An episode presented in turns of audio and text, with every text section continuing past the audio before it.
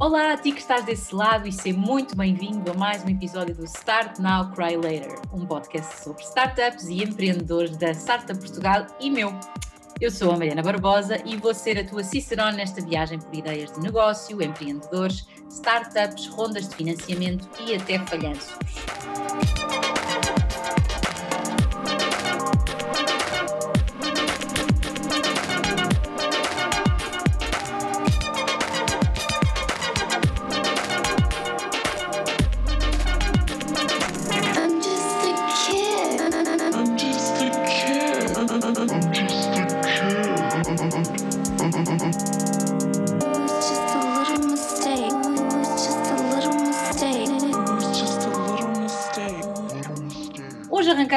Tema que foi muito falado ah, nos últimos tempos. Arrancamos com o Web Summit. André, o que é que achaste do Web Summit?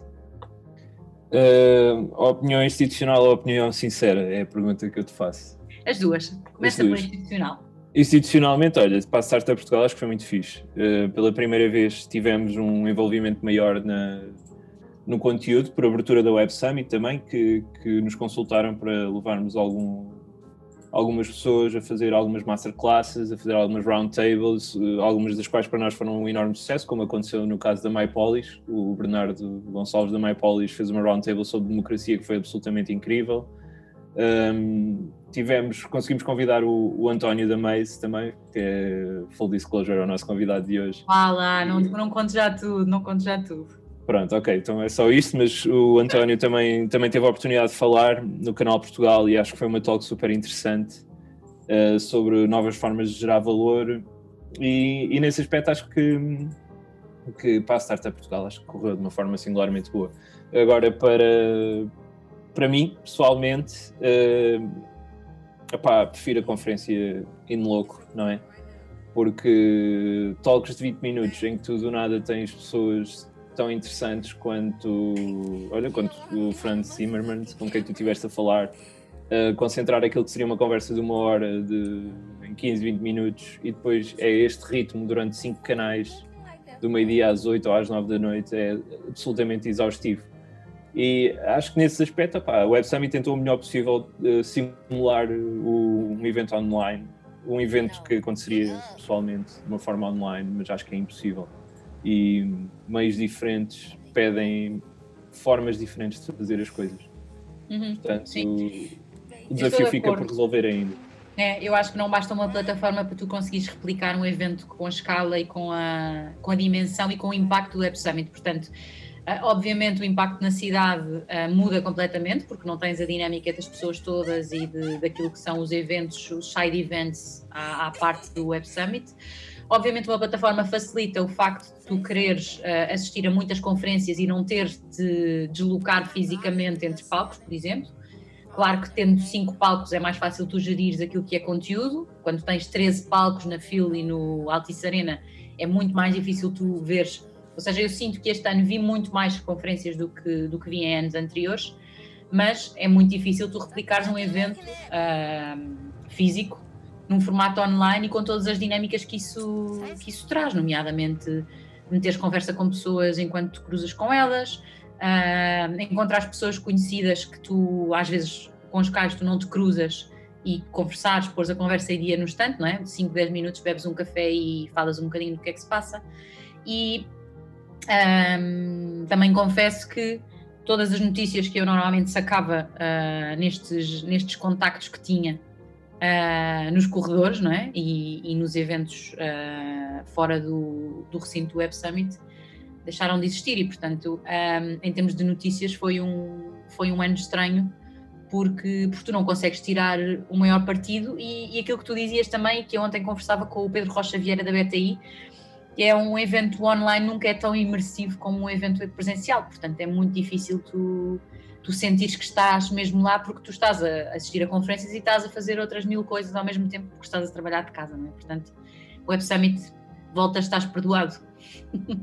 Sim, sem dúvida. E depois há aquele aspecto que eu acho essencial para, para nós que tentamos atrair gente para Portugal, não é? Na Startup Portugal, essa é uma das coisas que nós fazemos sempre, que é do nada não temos a Night Summit para mostrar que Lisboa não é só sol, mas que também é um sítio em que comes bem, uh, és bem tratado, em que estás em segurança, onde quer que estejas à noite, não, te, não estás a morrer de frio, uh, apesar de ser novembro, neste caso dezembro, não é?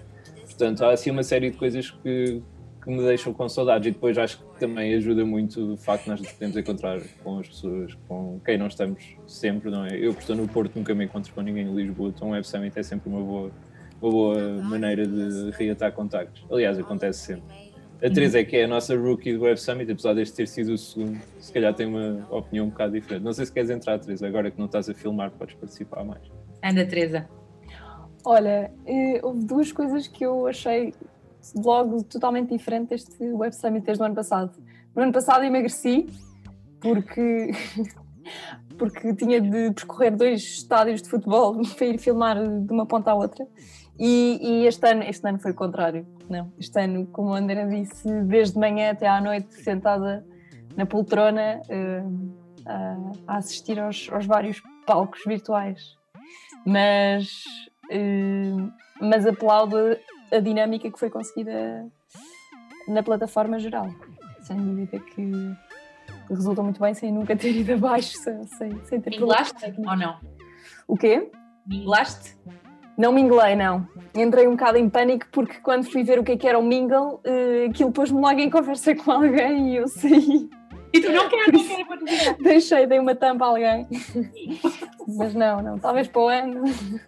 É preciso ver que há uma geração inteira que se calhar ainda tem PTSD do chat roulette, não é? Porque não, não, não foi um ambiente fácil, mas mesmo assim nós estamos a falar, temos saudades, mas olhando para aquilo que o, que o foi partilhando durante o evento, em 3 horas uh, do Web Summit já havia mais de 15 mil uh, pessoas a saltar para o chat e a trocar uh, contactos. Aliás, isto são 15 mil de jornalistas, 36 mil, quase 37 mil de startups e de speakers foram quase 8 mil conversas começadas. Aliás, foram mais de 8 mil. Portanto, uhum. isto em 3 horas. Imagino o que é em 3 dias do Web Summit, mesmo neste ambiente, as pessoas ansiosas para saltar para o mingle ou para abrir conversas uns com os outros. Deve ter sido assim. Sim. É, é uma experiência para nós diferente, não é? Que temos um contacto lá, mas quem teve a oportunidade de tirar partido da plataforma tirou, de certeza. Sim, eu não sei como é que eles funcionaram, como é que aquilo funcionou em termos de algoritmo, mas eu tenho uma amiga minha que, que minglou com o Paddy. Com o próprio? Sim.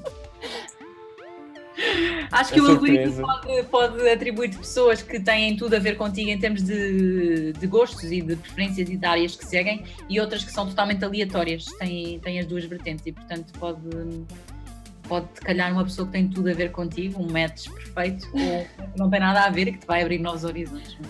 Agora a pergunta é quantas pessoas é que se vão casar por causa do Mingle do Web Summit? É a questão que eu deixo. Não teremos dados sobre isso se a pandemia passar, não é? Porque se não passar, não há casamentos. Sim, é verdade, é verdade. Portanto, mas vamos deixar esta pergunta para o Pedi. Temos que o convidar para o podcast só para saber. Então, relações começadas no Web Summit na versão online. Queremos saber tudo. Tipo, quem é que ficou com uma relação para a vida a partir do Mingle? é isso mesmo.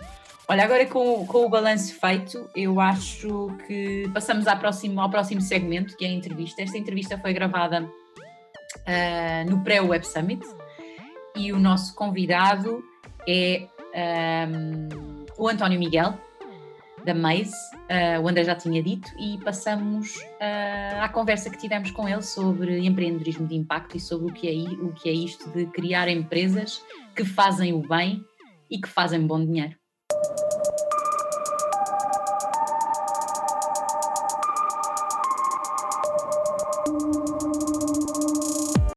Olá, António. Bem-vindo. Obrigada por, por estar no Start Now Cry Later. E gostava que, hum, que me começasses por apresentar a Maze. O que é, que é a Maze? A Maze é, é uma empresa de investimento de impacto, e quando falo de impacto, falo de impacto social e ambiental, que foi criada pela Fundação Carlos Gulbenkian em 2013, já, já vão sete anos, um, e nós existimos por uma simples razão, que é provar que o impacto social e ambiental é a maior oportunidade económica dos nossos tempos e que não temos que estar sempre a sacrificar retornos financeiros para ter impacto e que não temos que só pensar em filantropia ou donativos para ter impacto. há toda uma nova vaga de investimento tecnológico, startups, etc., que pode ter muito impacto e criar muito valor económico, e é por isso que nós existimos. E agora conta-me um bocadinho de ti. Como é que tu ah, te envolves com a Mais desde o início? Porque percebi que estás desde o início no projeto. Claro, eu, eu, eu estudei gestão, finanças, aquelas coisas todas aborrecidas, e, e quando saí da faculdade lembro-me de, de ter feito, ter tomado uma decisão muito importante, que era de que não queria seguir o caminho eh, típico que a maior parte dos meus colegas estava a seguir, de consultoria e banca. Juntei-me a uma empresa de consultoria em sustentabilidade e responsabilidade social, que adorei, e passado um, um, dois anos, li na Economist sobre um projeto em Inglaterra que era uma Social Impact Bond, que foi o primeiro assim, instrumento financeiro onde os investidores tinham mais retorno financeiro quanto mais impacto social criassem a reduzir a reincidência criminal de um grupo de pessoas. Eu adorei o projeto, candidatei-me para trabalhar lá, arranjei maneira de ir para Londres, fui viver para a casa do meu irmão em Brighton, uh, juntei-me à empresa, vivi em Londres a trabalhar nesta empresa que é a Social Finance, que faz o que a Maze faz, durante cerca de quatro anos. E depois, quando soube que ia ter uma bebê, eu não, a, a minha a namorada na altura, um, quisemos muito vir para Portugal, porque era o melhor sítio do mundo, e foi assim que, que a Mace foi criada. E foi para... em que ano? Tu chegaste e propuseste isto à... Não, foi. Eu, eu, eu, quando fui para a Inglaterra, na verdade, não, não, não tinha muita rede em Portugal.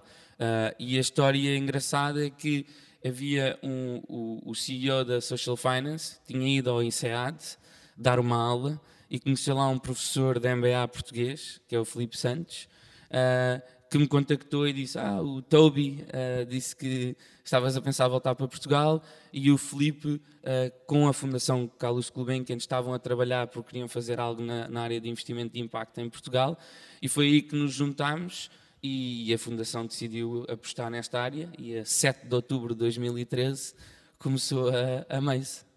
Como é que foi uh, fundar um projeto de raiz e deste tipo, uh, com este caráter que não existia em Portugal?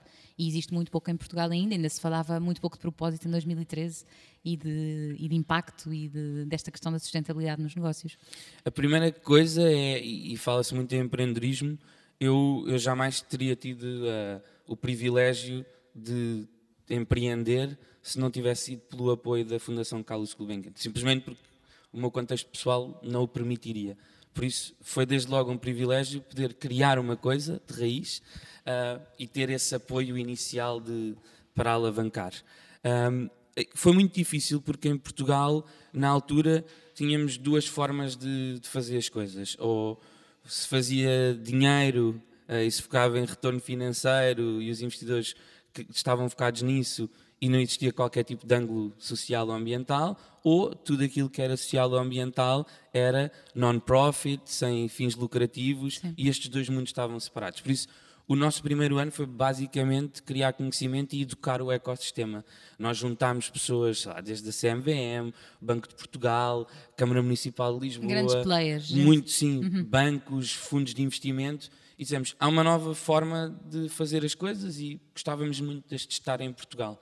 Por isso eu digo sempre que o nosso primeiro capítulo foi educação, uhum. uh, quase evangelização uh, de que era possível fazer isto. E depois tivemos uma grande oportunidade que foi um, ehm, com no início dos fundos uh, europeus em 2014 ajudar a criar aquilo que hoje é um fundo de 150 milhões de euros que o governo português tem para apoiar o impacto, uh, que se chama Portugal Inovação Social, começou tudo logo nesse início, ou seja, os timings alinharam-se para nos beneficiar, exatamente. Uhum. Quando olhas para trás, tu eh, teriam feito tudo outra vez desta forma, ou seja, o primeiro passo seria este de evangelizar e de dar a conhecer que era possível fazer, ou optariam por outra estratégia?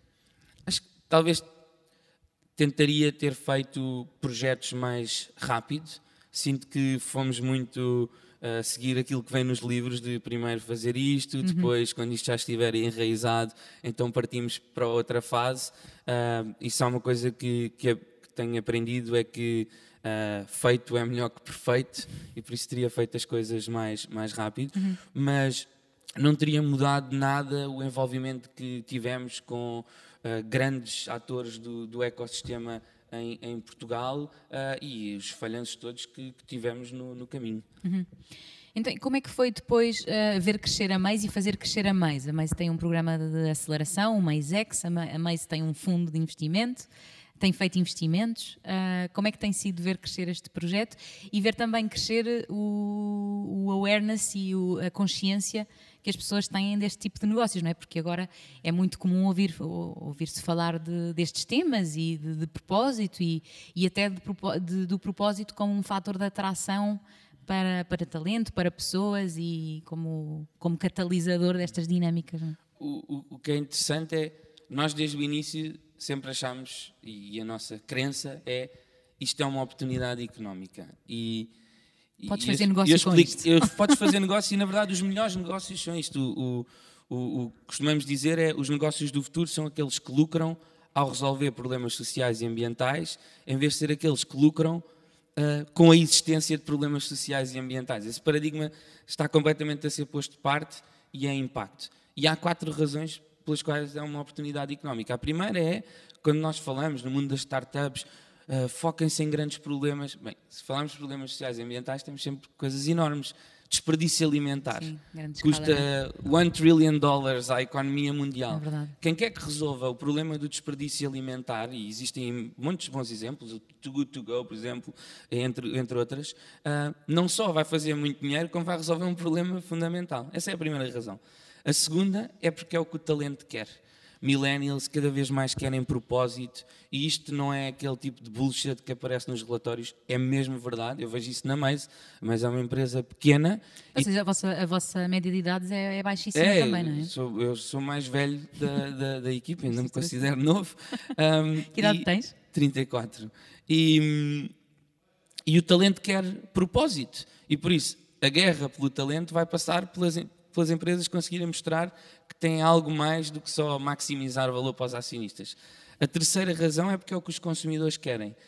Grandes marcas, principalmente aquelas marcas de retalho, fast moving consumer goods, começam já a não usar plástico nas suas embalagens, a dizer que é fair trade, que pagam o valor justo aos fornecedores. Sim, são fornecedores locais, muitas vezes. Porque é o que os consumidores querem. E a última razão é porque é o que os investidores querem, porque se o melhor talento quer ir para o impacto, os grandes problemas são de impacto, se os consumidores mais envolvidos com as marcas querem impacto, o custo de capital destas empresas vai ser menor. Isto tudo junto é um racional económico muito forte. E como é que foi ver evoluir todo- todos estes projetos, do, do- da mais base ao programa de aceleração? Tudo isto estava no vosso, no vosso roadmap e por esta ordem? Não, não estava, mentiria se dissesse que tínhamos um grande plano. Qual Não. era a ideia no início? A ideia no início era fazer pequenos projetos para mostrar que isto era possível de ser feito em Portugal. Na Mas altura- internamente fazer, ou apoiar pequenos projetos? Não, não, apoiar pequenos projetos. Uhum. Por exemplo, fizemos, começámos com a Academia de Código em Lisboa, ahm, para provar que era possível em Portugal, porque havia muita ideia, ah, isto é algo anglo-saxónico, só funciona no Reino Unido e nos Estados Unidos. Depois foi muito bom porque começámos a trabalhar essencialmente com o, o setor público, que é um grande investidor de impacto, ah, para melhorar a forma como os serviços sociais são prestados. Depois começámos a ver que havia uma nova onda de startups tecnológicas, equipas incríveis, ex-Googles, Ubers, etc., que estavam a criar startups que tinham este ângulo de impacto social e ambiental e começámos a trabalhar com eles individualmente e depois vimos, bem, se calhar temos aqui um- uma oportunidade, vamos criar uma aceleradora inspirado pelas grandes aceleradoras mundiais em Portugal, BetaIs, etc.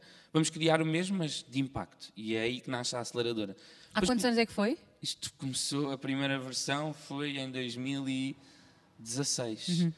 Ah, e começou a ser só em Portugal, etc. Hoje em dia a aceleradora é europeia.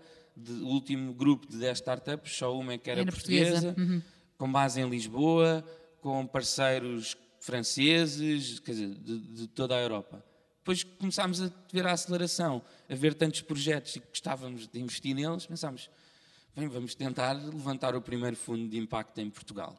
E hoje somos o primeiro fundo de impacto em Portugal, reconhecido como tal pela CMVM, um fundo privado, sem financiamento público, independente. São, neste momento, temos quase 40 milhões sob gestão, lançámos o fundo em outubro do ano passado. E Quantos temos, investimentos já fizeram até agora? Temos sete investimentos anunciados e 12 aprovados em, em comitê de investimento. Isso é quase um por mês, tem sido bastante ativo, o que mostra que há muito pipeline nesta, nesta área e em toda a Europa. Uhum. Que tendências é que tu vês nestes, nestes projetos? Que grandes, que grandes grupos é que tu vês de não só de projetos e de negócios, mas de, de pessoas também? Que características? Bem, isto, isto é a minha visão, porque cada um, depois até na nossa própria equipa, cada pessoa tem assim mais interesse por uma área ou outra. Eu tenho visto muito na economia da partilha, porque acho que millennials ah, têm uma, decisões de consumo ah, que são muito mais orientadas para acesso em vez de serem donos de alguma coisa, comprarem alguma coisa. O exemplo típico, se toda a gente tem aquelas Black and Deckers, perfuradores de parede em casa. Quanto tempo é que tu achas que em média aquilo? que se usa aquilo? Muito pouco. Mas se tivesses que dizer um número, Aqui na vida toda? sim, Ah, 15 minutos, André? 8 minutos. 8 minutos na vida toda. Exatamente. Ou seja, a maior parte, a maior parte das pessoas. Isso é tem- ridículo, ridículo. esse Tem um investimento. berbequim em casa para usar 8 minutos durante a sua vida. Porque é que não partilhamos o berbequim entre mais pessoas? E, e têm aparecido muitas plataformas e têm aparecido muitas soluções para essas plataformas de seguros que, em vez de segurarem o valor do berbequim, seguram o tempo em que eu te empresto o Sim. berbequim ou que tu me alugas. Isso é uma grande tendência. Depois, com, é, é impossível não falar de Covid, com a pandemia vemos duas outras grandes tendências. Uma, digitalização de tudo acelerada há 10 anos, ah, saúde e trabalho. Nós temos feito alguns investimentos nessa área. Desde, que- desde, desde, março? exatamente. Ahm, e e a, outra, a, outra, a outra área é tudo aquilo que tem a ver com female tech, Uhum. ah, que tem sido uma oportunidade que está completamente à frente dos nossos olhos e que de alguma forma parece que o ecossistema ah, tem fechado os olhos a metade da população mundial e às necessidades que tem. Por isso Uhum. estas três áreas são áreas que temos visto muito. Hum, quando, quando pensamos em negócios de impacto e fala-se, e há muitos empreendedores que, que eu conheço de- desde o início dos seus projetos, e muitos deles não têm hum, um modelo de de monetização, não é? Não, não conseguem encontrar, querem fazer o bem, querem ter impacto, mas não conseguem hum, monetizar o negócio e muitas vezes esses negócios nem vêm, não são lançados ou são lançados e sobrevivem durante muito pouco tempo. Um, que conselhos é que tu darias a pessoas que estão agora a arrancar com estes projetos e que, e que estão à procura de, de uma forma de os, de os validarem no mercado? Há, há duas coisas sobre isso. A primeira é o, nós não achamos que o impacto seja binário e há imensas discussões sobre o impacto. Eu lembro, em Londres havia um blog que era o anónimo, ah, tipo Gossip Girl, ah, que era o, Mas do impacto. o impacto era o My impact is bigger than yours. Porque toda a gente andava a discutir. O impacto não é binário, não tens ou não tens. Tens várias estratégias, vários níveis. Ah, e, por, por exemplo, na Maze, como sabemos que existem projetos que não conseguem monetizar, outros projetos que não querem levantar dinheiro, que querem é contratos com empresas, outros projetos que querem levantar dinheiro e crescer rápido, nós fazemos estas coisas todas. Nós não, não temos só o fundo. O fundo é uma peça para quem cresce rápido, startups tecnológicas, etc. A aceleração é para quem quer ligar-se a grandes empresas, testar o seu produto. A parte que fazemos com o setor público é quando essa monetização não existe, perceber como é que conseguimos resolver essa monetização para que o Estado pague pelo valor que é criado por resolver, por exemplo, ah, o, o- apoio à qualidade de vida de cuidadores informais ou a promoção da empregabilidade de pessoas em situação mais vulnerável. Ou seja, nós temos uma caixa de ferramentas onde o fundo é uma ferramenta, a aceleração é outra, o, trabalho com o setor público é, é, é outra. E assim são os projetos que vocês abarcam projetos. também, não é? o, o conselho que eu daria é o- o- a dinâmica entre projetos de impacto, quer sejam ah, monetizáveis e cresçam muito rápido ou não, está a mudar.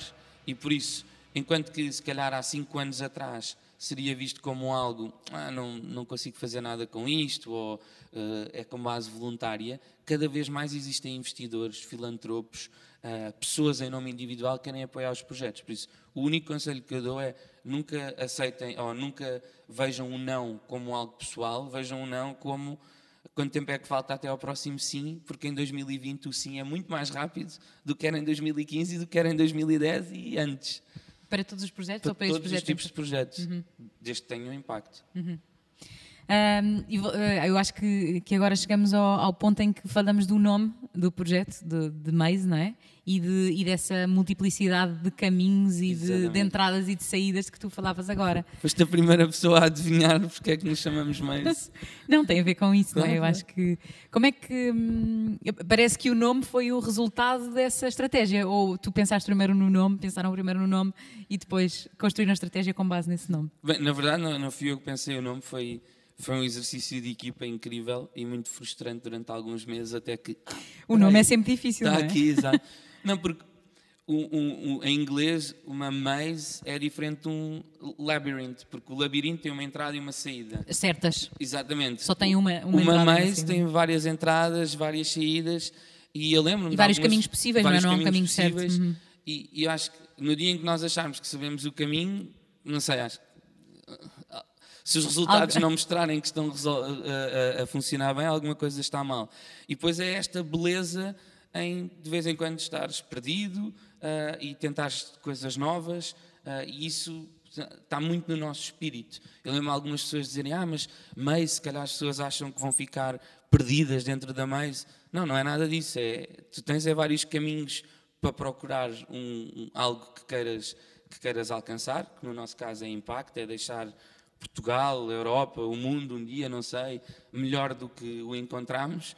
E há imensas formas de fazer isso, e por isso, se tudo correr bem, estaremos sempre dentro e fora da mesa, a entrar e a sair o máximo de vezes possível. Como é que tu olhas para o mercado português em comparação com, com o resto do mundo nesta, neste campo?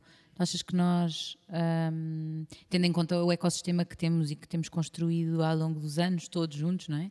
Eh, todos os players, todos os intervenientes, hum, como é que tu, que papel é que a Mace tem tido neste caminho e, hum, e como é que tu vês o mercado em relação o mercado, as pessoas, Claro. como é que as pessoas se comportam eh, comparativamente ao resto do mundo? Eu não gosto nada de ser velho do Restelo, por isso não interpretes isto desta, dessa forma. Mas é interessante ver que Portugal, pela percepção externa, é um dos líderes na área de investimento de impacto, impact investment. Eu lembro-me em 2015, quando o David Cameron estava a liderar o, o G8, o G8 fez uma espécie de grupo dos países pioneiros nesta área, e eram os oito países do G8, na verdade, sete, a Rússia não, não participou, e convidou Portugal para se juntar. Quer dizer, se fizermos um G com Portugal, deve estar em, não sei, G100 ou uma coisa assim. Por isso há um reconhecimento externo que é incrível. Ainda falta algum ah, reconhecimento interno. E eu acho que isso é normal porque somos um país como Espanha, França, Itália, relativamente mais conservador, onde estes temas de lucro e impacto ainda são um tabu do género. Eu aceito que ah, ah, alguém que seja CEO de uma grande, de uma grande empresa tenha um salário elevado e tudo, mas se for ah, a CEO de uma organização ou de um projeto de impacto, parece que fica mal. Ou seja, há muito esse tabu. Tens de ser bonzinho, porque Exato, não, não podes, porque associas o dinheiro a uma coisa que é má Exatamente. também, não é? E acho que isso está a mudar com novas gerações. Agora, Portugal é incrível em termos de públicos, do governo, na promoção deste ecossistema. É o único país na Europa, tirando o Reino Unido, ah, que tem um fundo do governo de, de dimensão significativa para esta área. É um dos poucos governos que tem incentivos fiscais para investidores que investem nesta área.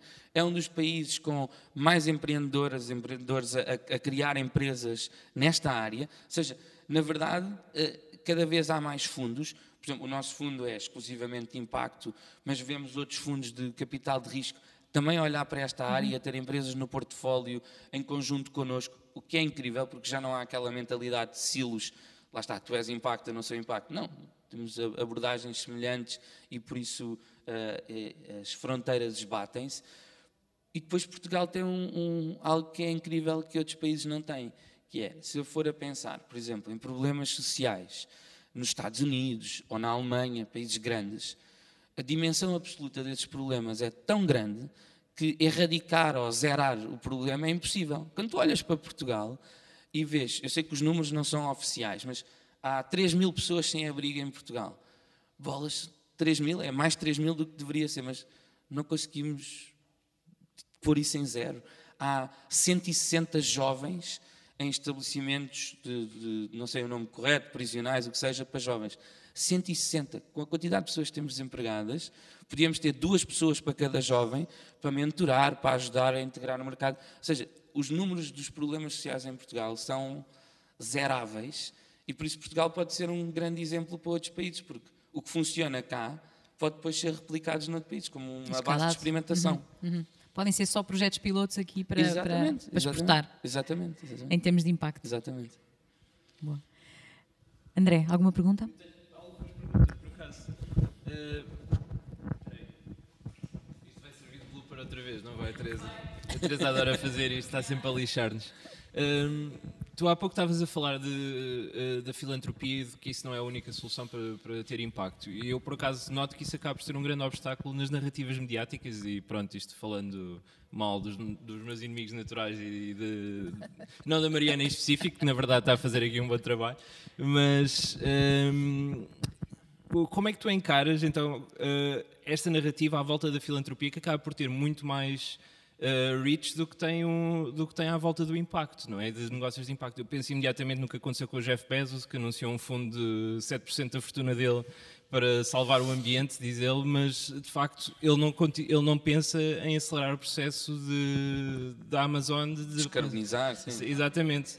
Por exemplo, e podemos pensar em N empresas que, na verdade, têm um, um impacto negativo na nossa sociedade, seja a nível ambiental, seja a nível social, e que preferem usar a filantropia para fazer uma limpeza do que, de, de facto, para acelerar o seu processo. Como é que tu encaras esta narrativa e será que vês um shift a acontecer aqui? Vejo uma alteração grande a acontecer. A primeira coisa é, filantropia é ótima e necessária. A mais existe porque nos primeiros anos tivemos o apoio filantrópico da Fundação Carlos Gulbenkian, que basicamente disse, eu acredito nisto, vocês, se, se não tiverem qualquer tipo de apoio, não vão conseguir ah, criar este, este ecossistema em Portugal e por isso aqui nos primeiros anos nós vamos apoiar-vos, pagar-vos os salários basicamente, para que possam trabalhar com as pessoas e daqui a três anos ver os resultados. Filantropia é incrível e há muitas áreas em que se não for por filantropia os projetos não acontecem. A Wikipédia vive de filantropia.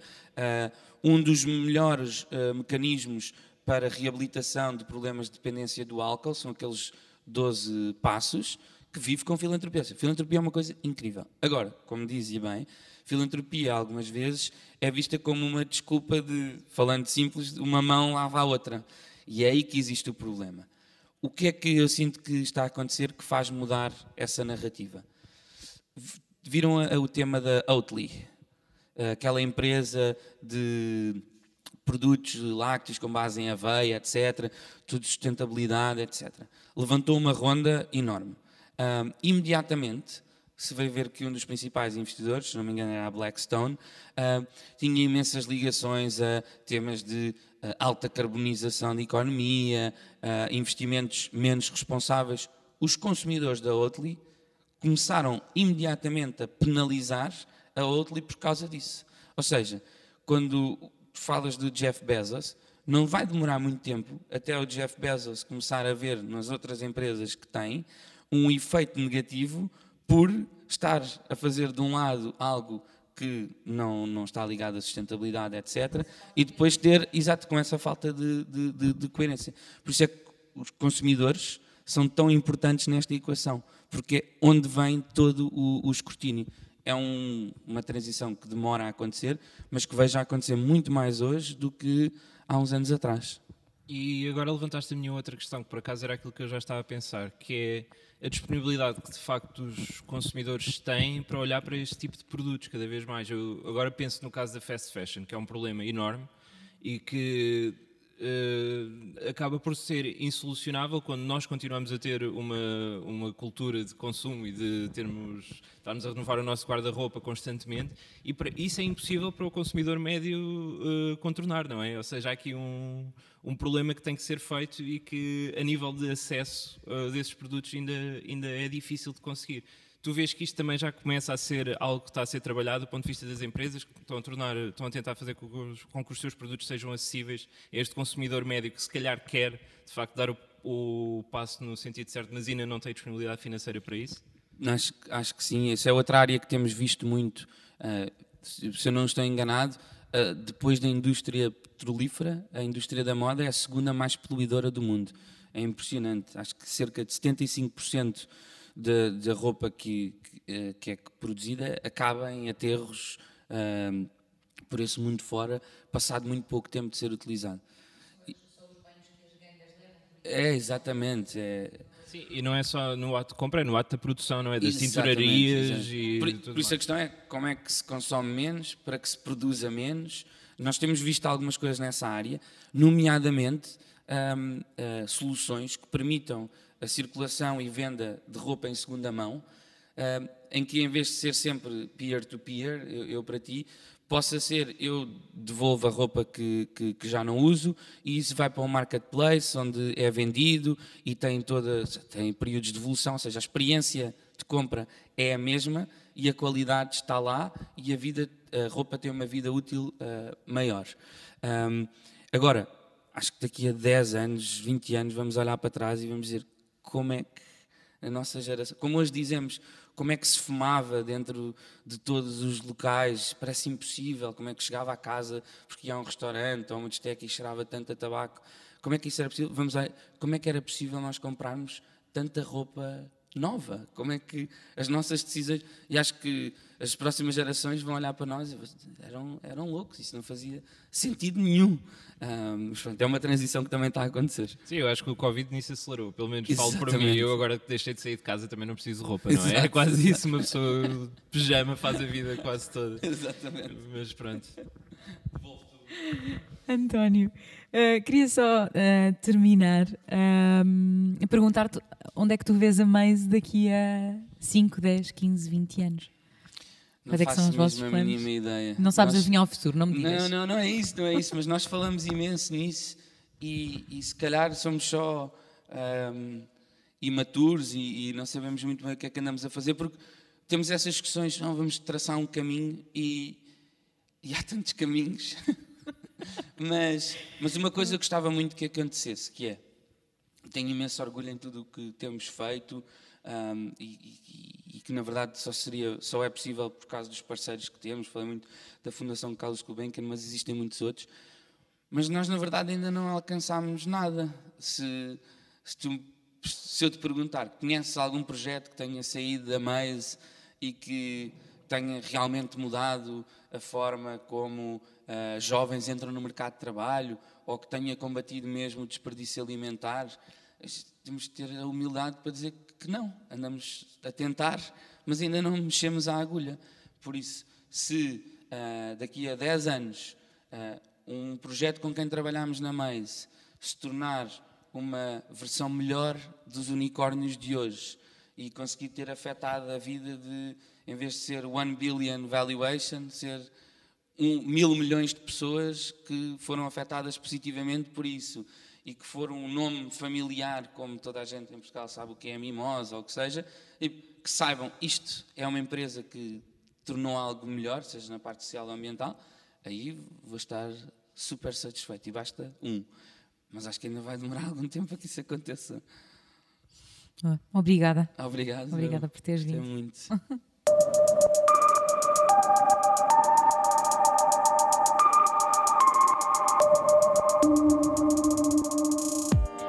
falar em impacto, há novidades no que toca a investimento. A Casa do Impacto da Santa Casa da Misericórdia de Lisboa anunciou ah, recentemente o investimento de 435 mil euros em 10 startups de impacto.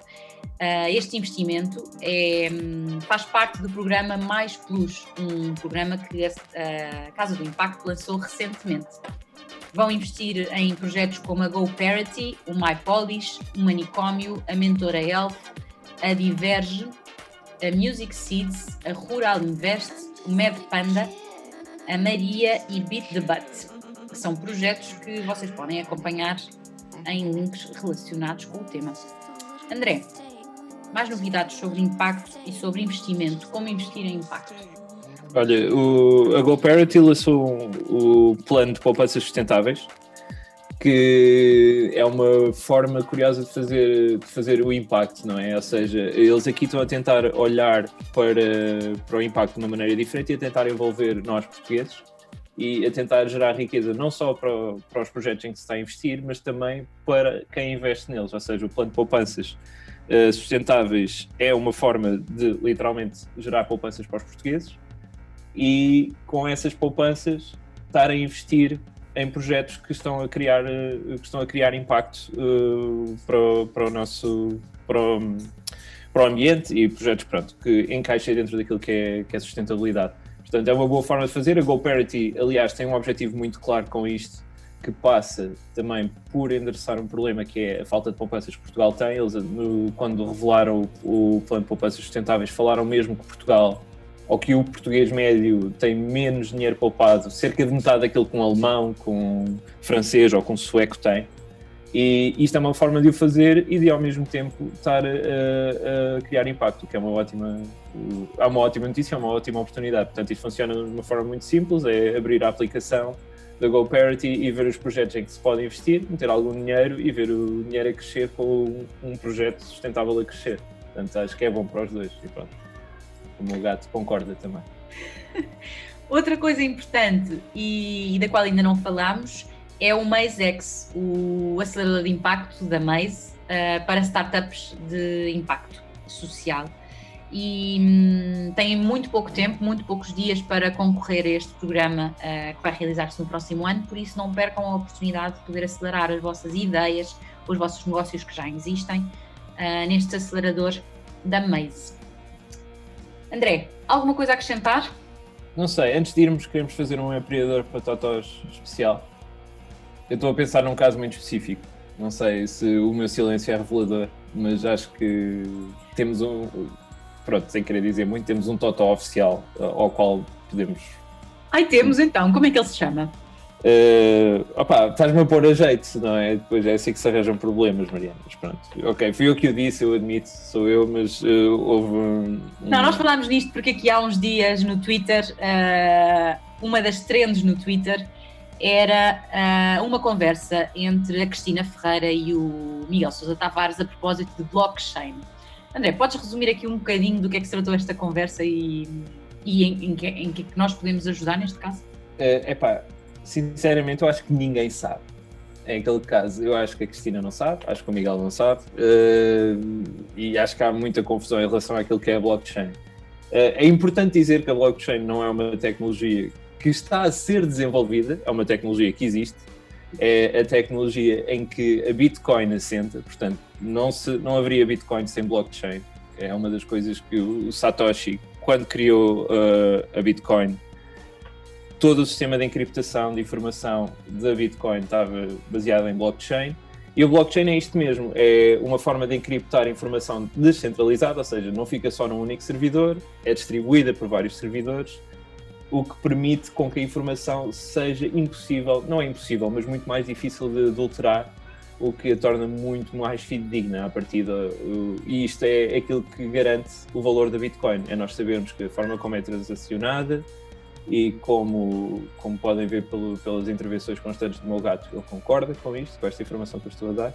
Mas sim, é, a blockchain é aquilo que garante também uh, o valor que, que a Bitcoin traz para cima da mesa, que é as transações são claras, as pessoas sabem de onde é que acontecem e de que forma é que acontecem, porque é impossível de adulterar esta informação. Ou seja, isto não, não é só para criptomoedas, definitivamente eu acho que não há nada sobre fake news a ser trabalhado em blockchain, que eu saiba, mas essa possibilidade existe certamente. Portanto, o- não sei o que é que o Miguel Sousa Tavares estava a ler. Definitivamente não lê os mesmos sites que nós, não consulta as mesmas revistas, mas eh, não há nenhuma relação que eu saiba ainda entre blockchain eh, e fake news. Acho que é uma possibilidade porque, como a blockchain é essencialmente uma forma de encriptar informação e de guardar informação, essa possibilidade existe e nós temos em Portugal startups a trabalhar blockchain e já o trabalho não é para o ano que vem, é este ano. Nós na Startup Portugal temos vindo a colaborar em, algum- em alguns casos com a, com a Taikai, por exemplo. Eh, É uma empresa que desenvolve uma plataforma de, de hackathons em blockchain, precisamente, ou seja, a informação é clara e transparente para toda a gente. Em Berlim há artistas a fazer cripto raves que, que trabalham com, com blockchain precisamente para divulgar onde é que, onde é que eh, as raves existem. Agora, obviamente, em 2020 duvido que isto tenha acontecido, mas é uma coisa que existe e que já desde 2017, 16 que eu ouço falar nisto. E temos também a Volt, em Portugal, que desenvolve tecnologias, eh, soluções de encriptação e de segurança com base em, em blockchain. Portanto, definitivamente fake news ainda não sei de nada e claramente acho que o Miguel Sousa Tavares também não sabe nada. Pelo menos no que diz respeito a blockchain. Muito bem, obrigada por estes esclarecimentos. E agora que já processámos tudo o que tínhamos previsto para este episódio do Start Now Cry Later, nesta hum, cadeia de verdade e de honestidade, é tempo de terminar este episódio. Enquanto esperam pelas próximas histórias, vão acompanhando o Start Now Cry Later no Instagram. Mandem-nos sugestões, comentários e todo o tipo de coisas que nos queiram dizer. E nós voltamos no próximo episódio. Até à próxima.